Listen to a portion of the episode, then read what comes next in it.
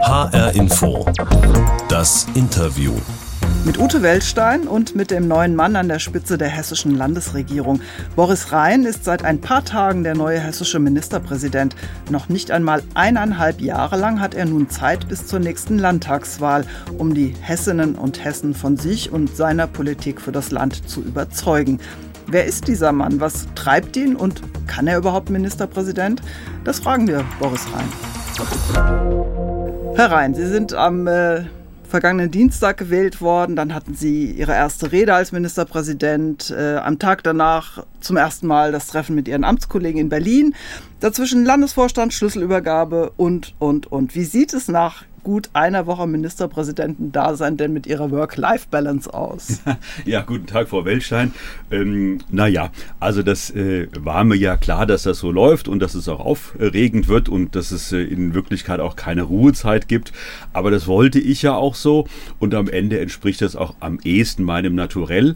Was ein bisschen schwierig für uns insgesamt ist, die wir jetzt in die Staatskanzlei eingezogen sind, ist, dass wir gar nicht mal dazu kommen, die Sachen zu beordnen, Kisten auszupacken Daten, äh, mal äh, die ganzen Papierhügel abzuarbeiten. Das äh, wird jetzt zu anderen Zeiten stattfinden, aber auch das ist nicht schlimm. Mir macht das Spaß, äh, viel zu arbeiten und mir macht es auch insbesondere Spaß, äh, auch so mal mit unvorhergesehenen Situationen umzugehen. Haben Sie noch gar nicht neue Kunst für die Wände in Ihrem Dienstzimmer ausgesucht? Nein, ich habe die Kunst übernommen von Roland Koch und Volker Bouffier. Beide haben da so ihre Akzente gesetzt und jetzt muss ich mal gucken, ob es irgendwann Zeit gibt, einen eigenen Akzent zu setzen. Aber kommt Zeit, kommt Rat und dann möglicherweise auch neue Kunst. Sie sind jetzt der vierte CDU-Ministerpräsident Hessens nach äh, Walter Wallmann, nach Roland Koch, nach Volker Bouffier.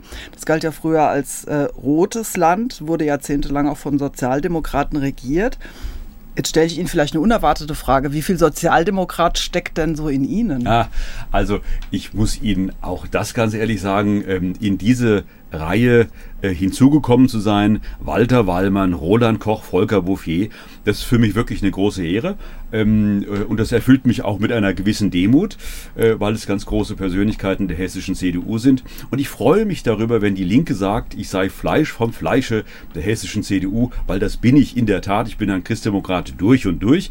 Ähm, ich würde mich als einen mitfühlenden Konservativen bezeichnen.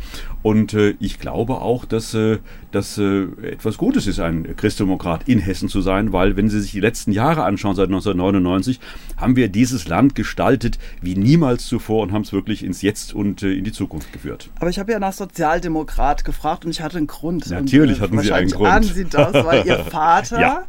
Politiker war und als linker Sozialdemokrat galt, bis er dann irgendwann die Seiten wechselte und zur CDU übertrat. Ähm, und Sie waren damals 15, Teenager. Wie haben Sie das damals erlebt, dieses vom Sozialdemokraten zum Christdemokraten werden? Ja, mein Vater war in der Tat ein linker Sozialdemokrat, war ähm, ein linker Professor und hat insbesondere für sehr linke Pädagogik gestanden.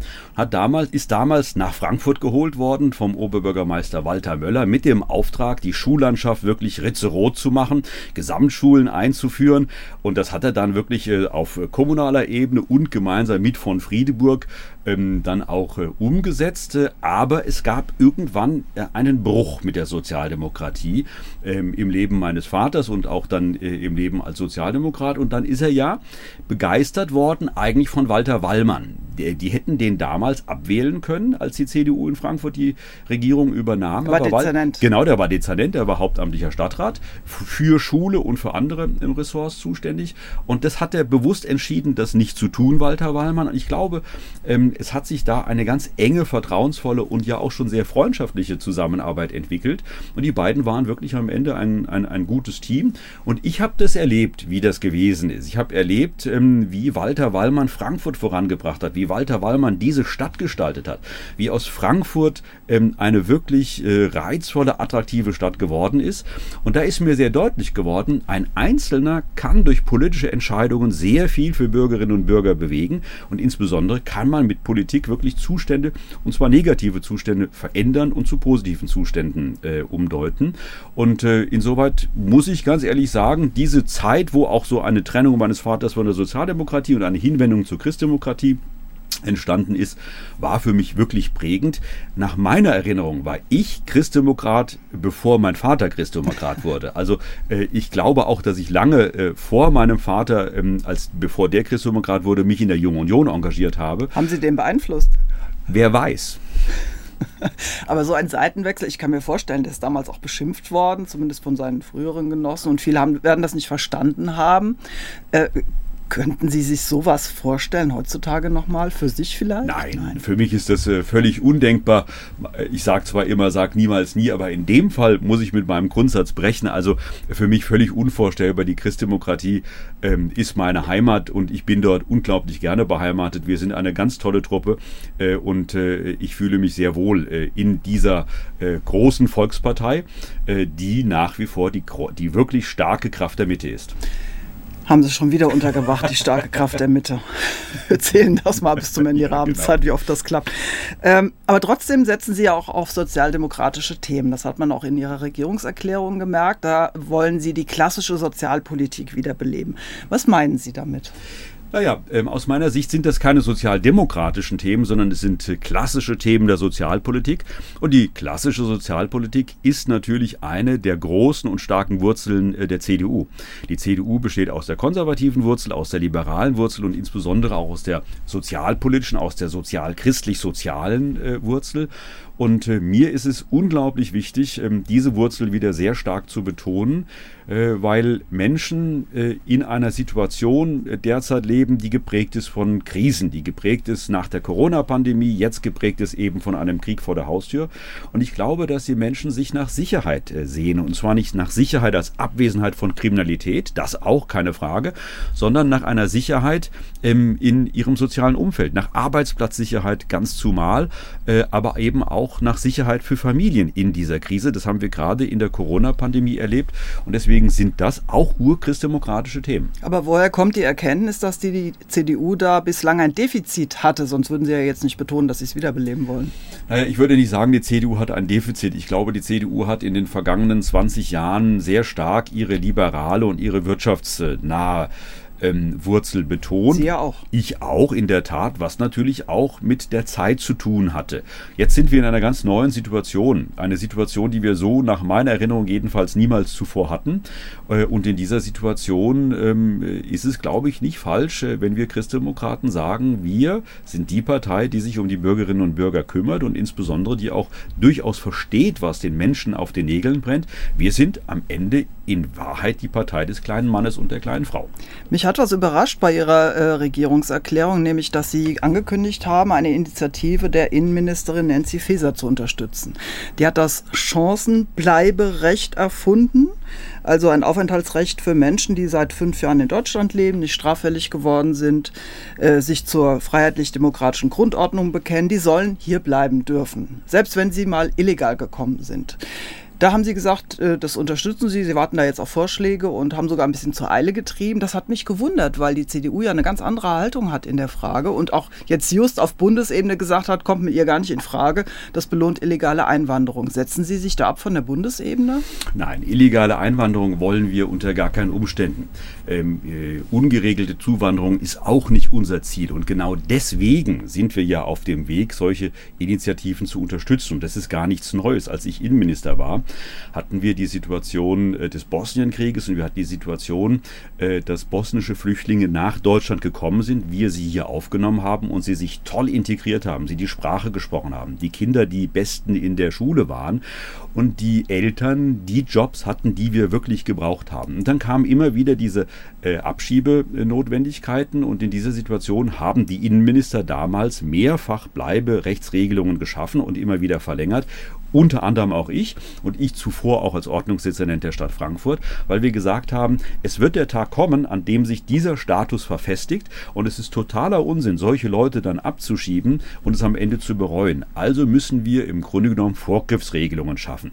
Das haben wir damals gemacht ähm, und heute wollen wir es auf diesem Wege wieder ähm, hinbekommen. Deswegen unterstützen wir diese Initiative.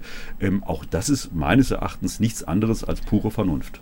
Ja, aber das ist was anderes, als Ihre Partei auf Bundesebene jetzt haben will. Haben Sie da wieder den Grünen nachgegeben? Nein, überhaupt gar nicht. Also ähm, äh, das ist ja in dieser Koalition die wir hier auf Landesebene haben, überhaupt gar nicht äh, der Stil dieser Koalition, dass der eine dem anderen nachgibt oder dass der eine den anderen überrollt, sondern wir vereinbaren Dinge miteinander und wir bringen Dinge zueinander. Ökologie und Ökonomie, ähm, Humanität und Ordnung. Das ist eine Koalition, in dem es einen Stil gibt, wo man miteinander Dinge erarbeitet und sie gemeinsam vertritt. Und dazu gehört auch dieses Thema. Und auch Christdemokraten haben daran Interesse, dass Menschen, die hierher kommen äh, und ja auch willkommen sind, ist da überhaupt gar keine Frage. Die Vielfalt ist unsere Stärke in Hessen und zwar schon seit Anbeginn dieses Bundeslandes. Äh, Hesse ist, wer Hesse sein will, hat der erste Ministerpräsident dieses Landes gesagt.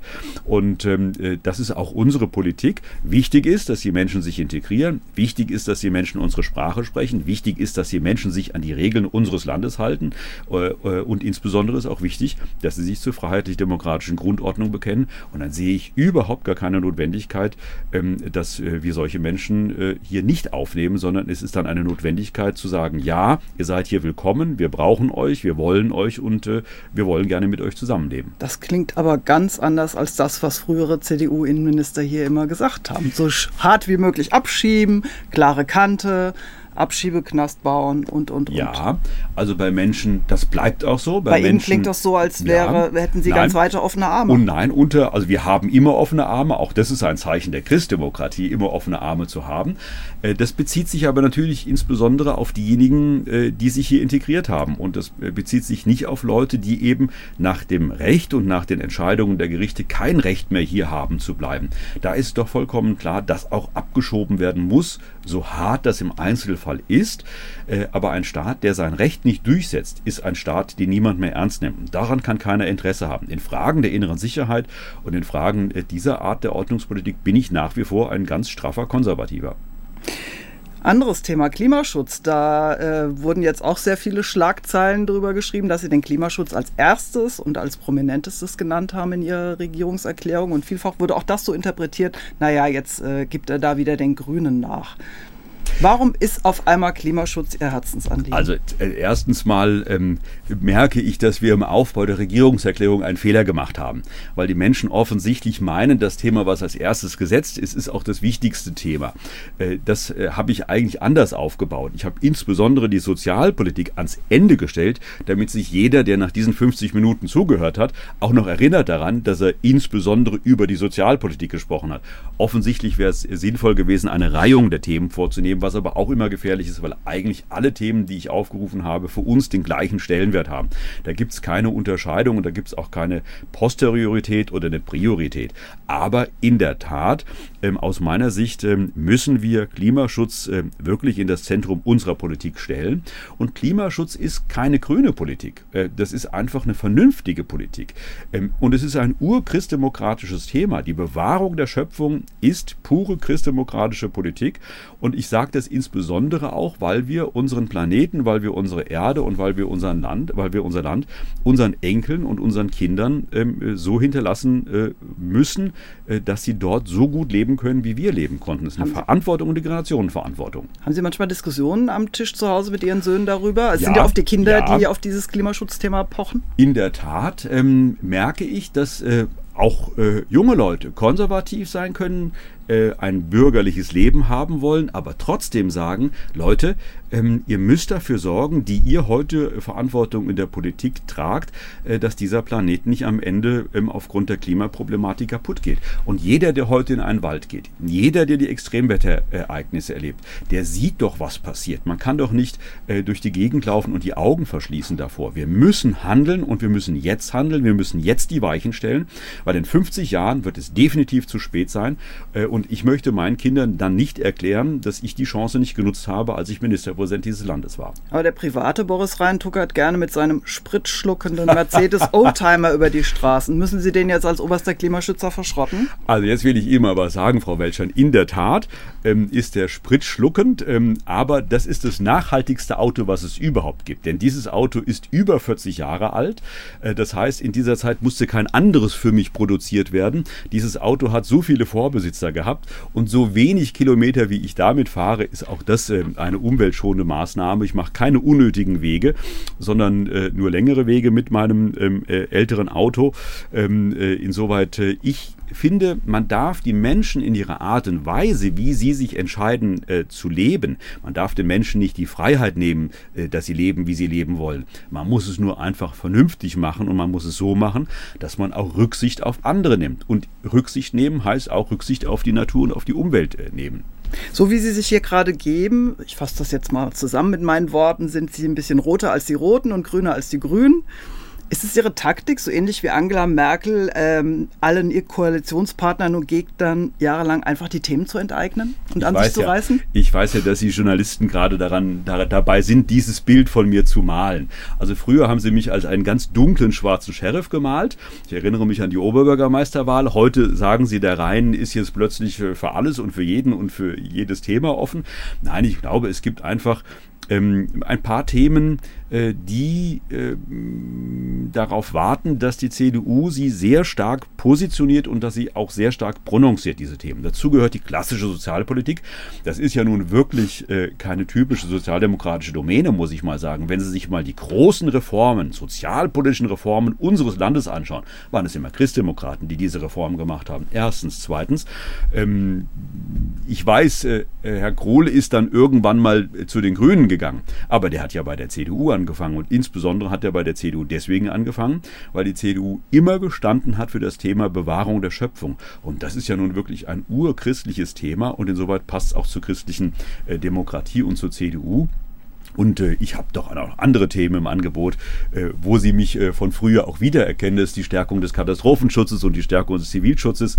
Ich glaube, dass wir auch da uns sehr klar positionieren müssen. Und das macht im Übrigen die Volkspartei aus, nämlich, dass wir wirklich ein Angebot für alle haben. Wir sind eine Partei, ähm, die von ihren Mitgliedern und aus den Erfahrungen ihrer und den Kompetenzen ihrer Mitglieder lebt und dies in tagtägliche Politik äh, umformuliert und umsetzt. Und dazu gehören eben diese ganzen Themen dazu, die die Menschen, äh, die den Menschen auf den Nägeln brennen. Wir machen es anders als andere Parteien, die keine Volksparteien sind, die das eben von ihrer Führungskrew ähm, äh, sozusagen überstülpen und äh, das dann bis unten auf ihre Mitglieder und die Bevölkerung äh, runterbrechen. Da sind wir vollständig anders und deswegen hat die CDU auch sehr viele Angebote für jeden äh, bei sich äh, und so wollen wir die Menschen auch ansprechen. Jetzt hatten Sie einen breiten Werbeblock.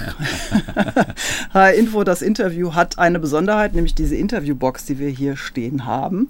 Und äh, ich würde Sie bitten, die mal aufzumachen und rauszuholen, was da drin ist und zu beschreiben, was es ist. Ich bin Einfach gespannt. den Deckel ab. Ja, ja, es, es explodiert auch Es nichts. springt jetzt nichts raus, Nein, es sind nein. auch keine Schlangen drin oder Spinnen. Ganz ungefährlich. Ach, wie, wie süß. Ein, ähm, das ist ein, ja, wie nennt man das? Also, ich kann es mal vielleicht auch, dass Sie es hören, ja. Äh, Das ist, äh, das ein Kinder-, ein Babyspielzeug, würde ich sagen. Äh, Das ist ein, wie nennt man so? Stellen Sie es mal hin ja, und hauen Sie es mal um, dann werden Sie sehen, was das ist. Hinstellen und umhauen. Ja? Das richtet sich nämlich immer wieder auf und hat am Ende den Ah. Kopf oben. Also, Ein Stehaufmännchen. Ein Stehaufmännchen, das macht mir große Freude, dass Sie das dahingestellt haben. Das finde ich sehr schön.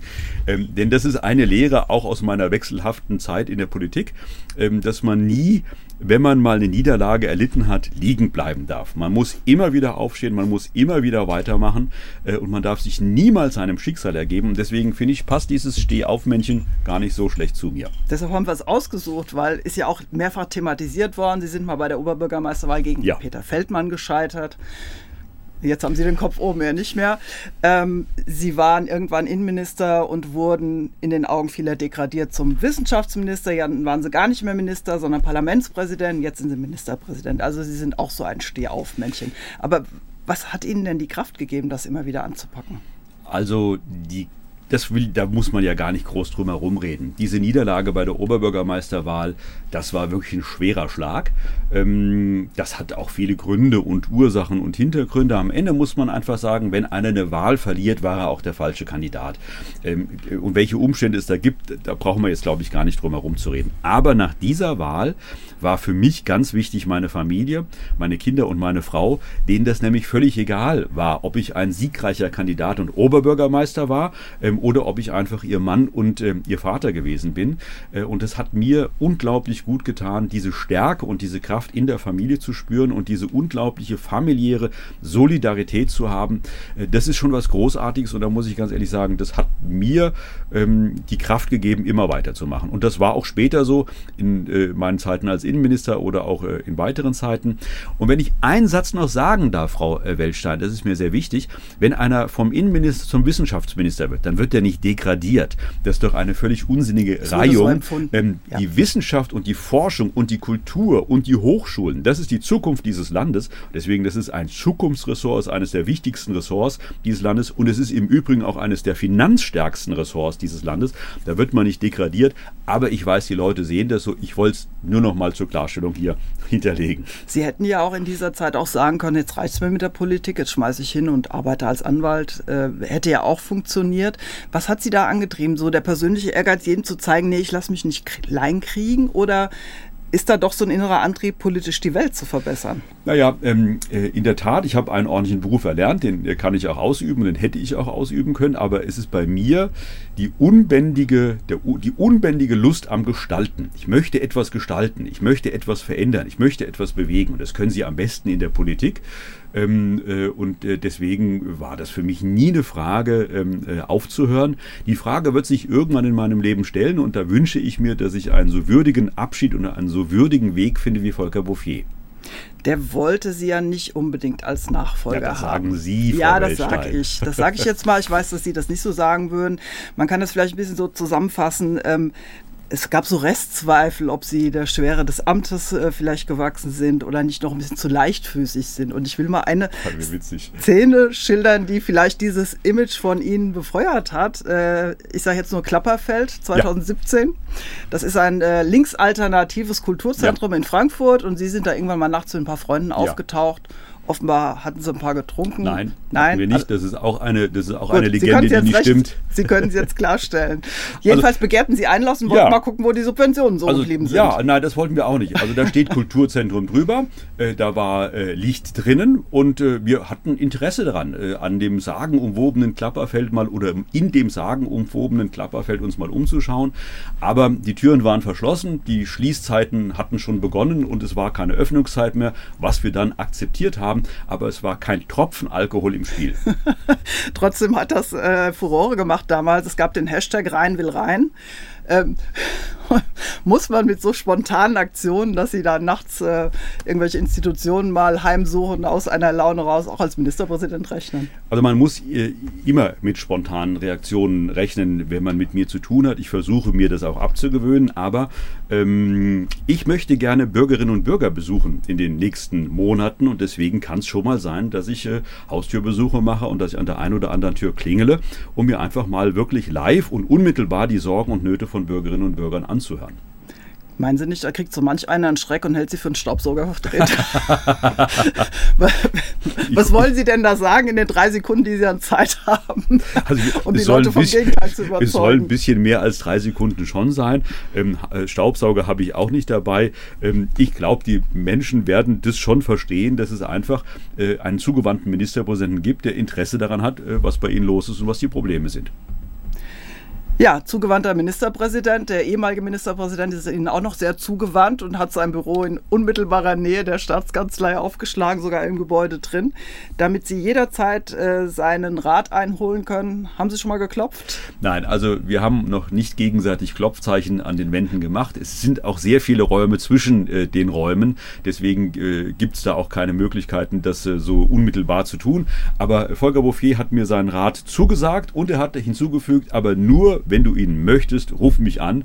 Äh, mein Ohr ist immer deines ähm, oder ist immer offen für dich und äh, mein Rat ist immer für dich da. Aber nur, wenn du ihn möchtest. Er trinkt mir nichts auf äh, und so haben wir immer miteinander zusammengearbeitet. Und werden Sie den in Anspruch nehmen?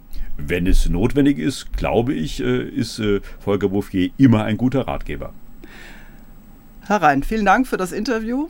Ich bedanke mich. Weiterhin frohes Schaffen bei Ihren ausgefüllten äh, Tagen mit den neuen Pflichten und bis bald. Danke gleichfalls und bis bald. Das war HR Info, das Interview mit dem neuen hessischen Ministerpräsidenten Boris Rhein. Den Podcast gibt es wie immer bei hrinforadio.de und in der ARD Audiothek. Mein Name ist Ute Weltstein.